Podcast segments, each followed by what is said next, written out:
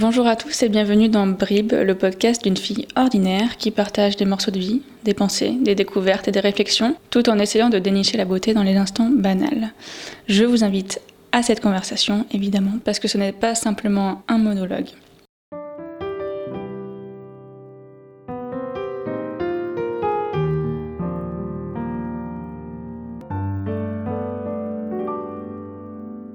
Hello hello, j'espère que vous allez bien et que vous passez une bonne semaine. Pour ma part, euh, tout va très bien, euh, de mon côté en tout cas. Aujourd'hui, euh, pour cet épisode, j'avais envie de revenir sur le thème de l'amitié et de la violence, des amitiés destructrices. Je vous avais déjà fait un podcast un petit peu sur ce sujet-là, donc le podcast 12, dans lequel je vous renvoyais vers un autre épisode d'un podcast qui m'avait pas mal chamboulé. Et sur le moment, c'est vrai que j'avais pas forcément les idées au clair, comme je vous l'avais dit, mais depuis, j'ai eu le temps de pas mal réfléchir à ce sujet et j'avais envie du coup de revenir dessus dans l'épisode d'aujourd'hui. Dans cet épisode, je vais donc vous partager une histoire qui m'est arrivée quand j'étais au lycée avec une de mes amies. Euh, je vais essayer de donner euh, des détails, mais pas non plus trop, parce que c'est quand même assez privé et j'ai pas forcément envie que potentiellement des gens puissent reconnaître euh, ce qui s'est passé. donc, donc voilà, je vais vous raconter tout ça parce que ça a pas mal changé en fait ma vision des choses par rapport à l'amitié et aux amitiés qui peuvent être hyper fusionnelles. Donc quand j'étais au lycée, environ 15-16 ans, j'avais une amie dont j'étais très proche. On se confiait beaucoup, euh, on se parlait énormément. Au début, c'est vrai qu'on n'était pas directement hyper amis. Euh, comme vous savez, moi j'ai très peu, enfin j'ai toujours eu très peu d'amis vraiment proches et j'accorde pas ma confiance facilement.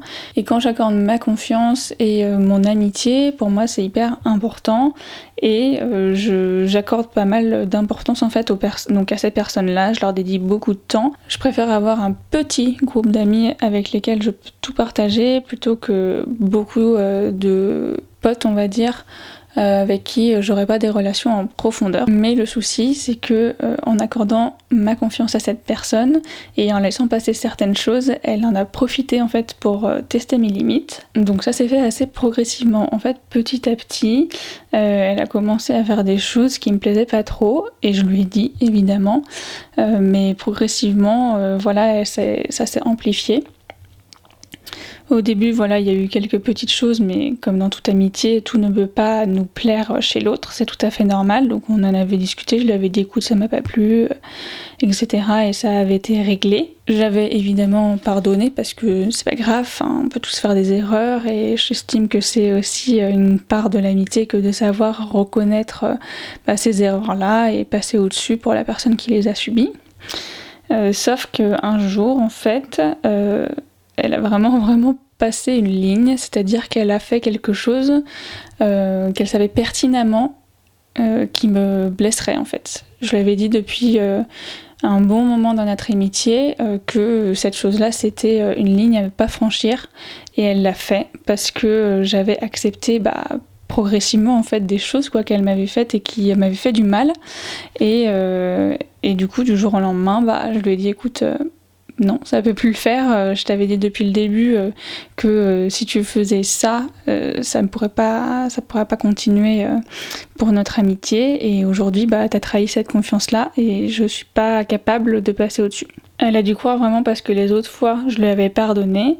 Euh, parce que évidemment, bah, comme je vous avais dit, c'était une amie très proche, j'avais envie de la garder dans ma vie. Au-delà voilà, des, petites choses qui avaient pu se passer, euh, je tenais beaucoup à son amitié et euh, elle m'apportait beaucoup aussi dans ma vie. Donc elle a cru que malgré les erreurs qu'elle avait pu faire avant, et eh ben ça, ça, ça passerait parce que je lui avais toujours pardonné et malheureusement c'était pas le cas.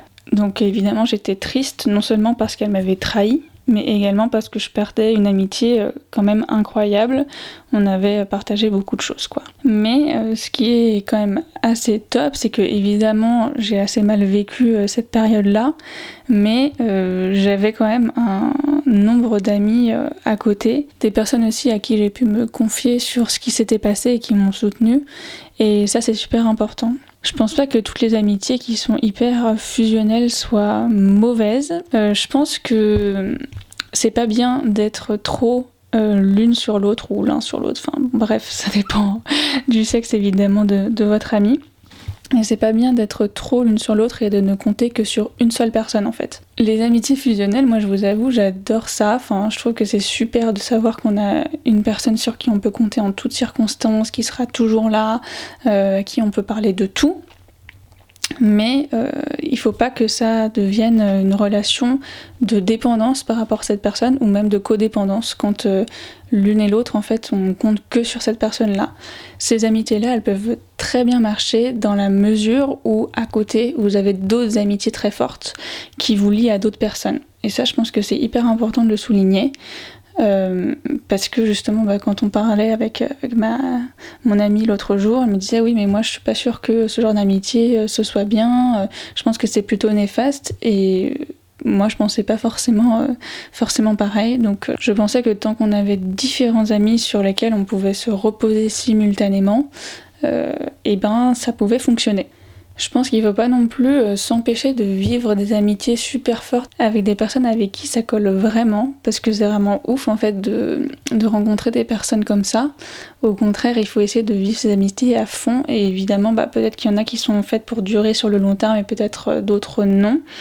Mais euh, c'est vrai que accorder son amitié, eh ben, c'est aussi donner la possibilité à la personne en face de nous faire du mal. Et ça, il faut pas l'oublier, mais pas non plus psychoter par rapport à ça. Ces personnes à qui vous vous livrez, à qui vous vous ouvrez, elles vous connaissent du coup par cœur, elles euh, savent ce qui importe pour vous ou non, elles connaissent votre passé, elles connaissent beaucoup de choses pour vous, et le jour où elles auront envie de s'en servir contre vous, elles le pourront. Après, euh, c'est pas du tout dit qu'elles le feront et encore heureux, c'est pas quelque chose qui arrive régulièrement, mais euh, voilà, c'est vrai qu'il faut trouver cette balance entre euh, bah, qu'est-ce que qu'est-ce que je vais dire à mon ami, qu'est-ce que je vais pas dire, etc.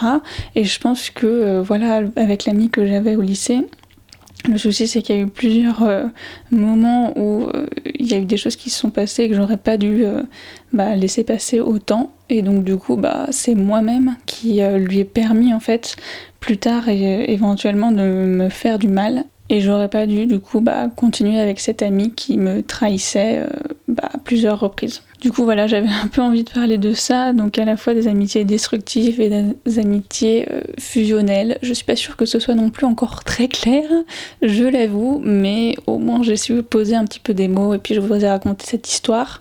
J'espère que vous aurez pu en tirer quelques petites choses, que ce soit euh, des leçons ou euh, une réflexion. N'hésitez pas à me dire sur Instagram, donc sur mon compte podcast tout attaché, ce que vous en avez pensé et si ça a fait écho en vous, enfin bref, ce que ça a remué en vous euh, éventuellement? En tout cas, bah, je vous laisse pour euh, ce podcast et je vous dis à très vite. Salut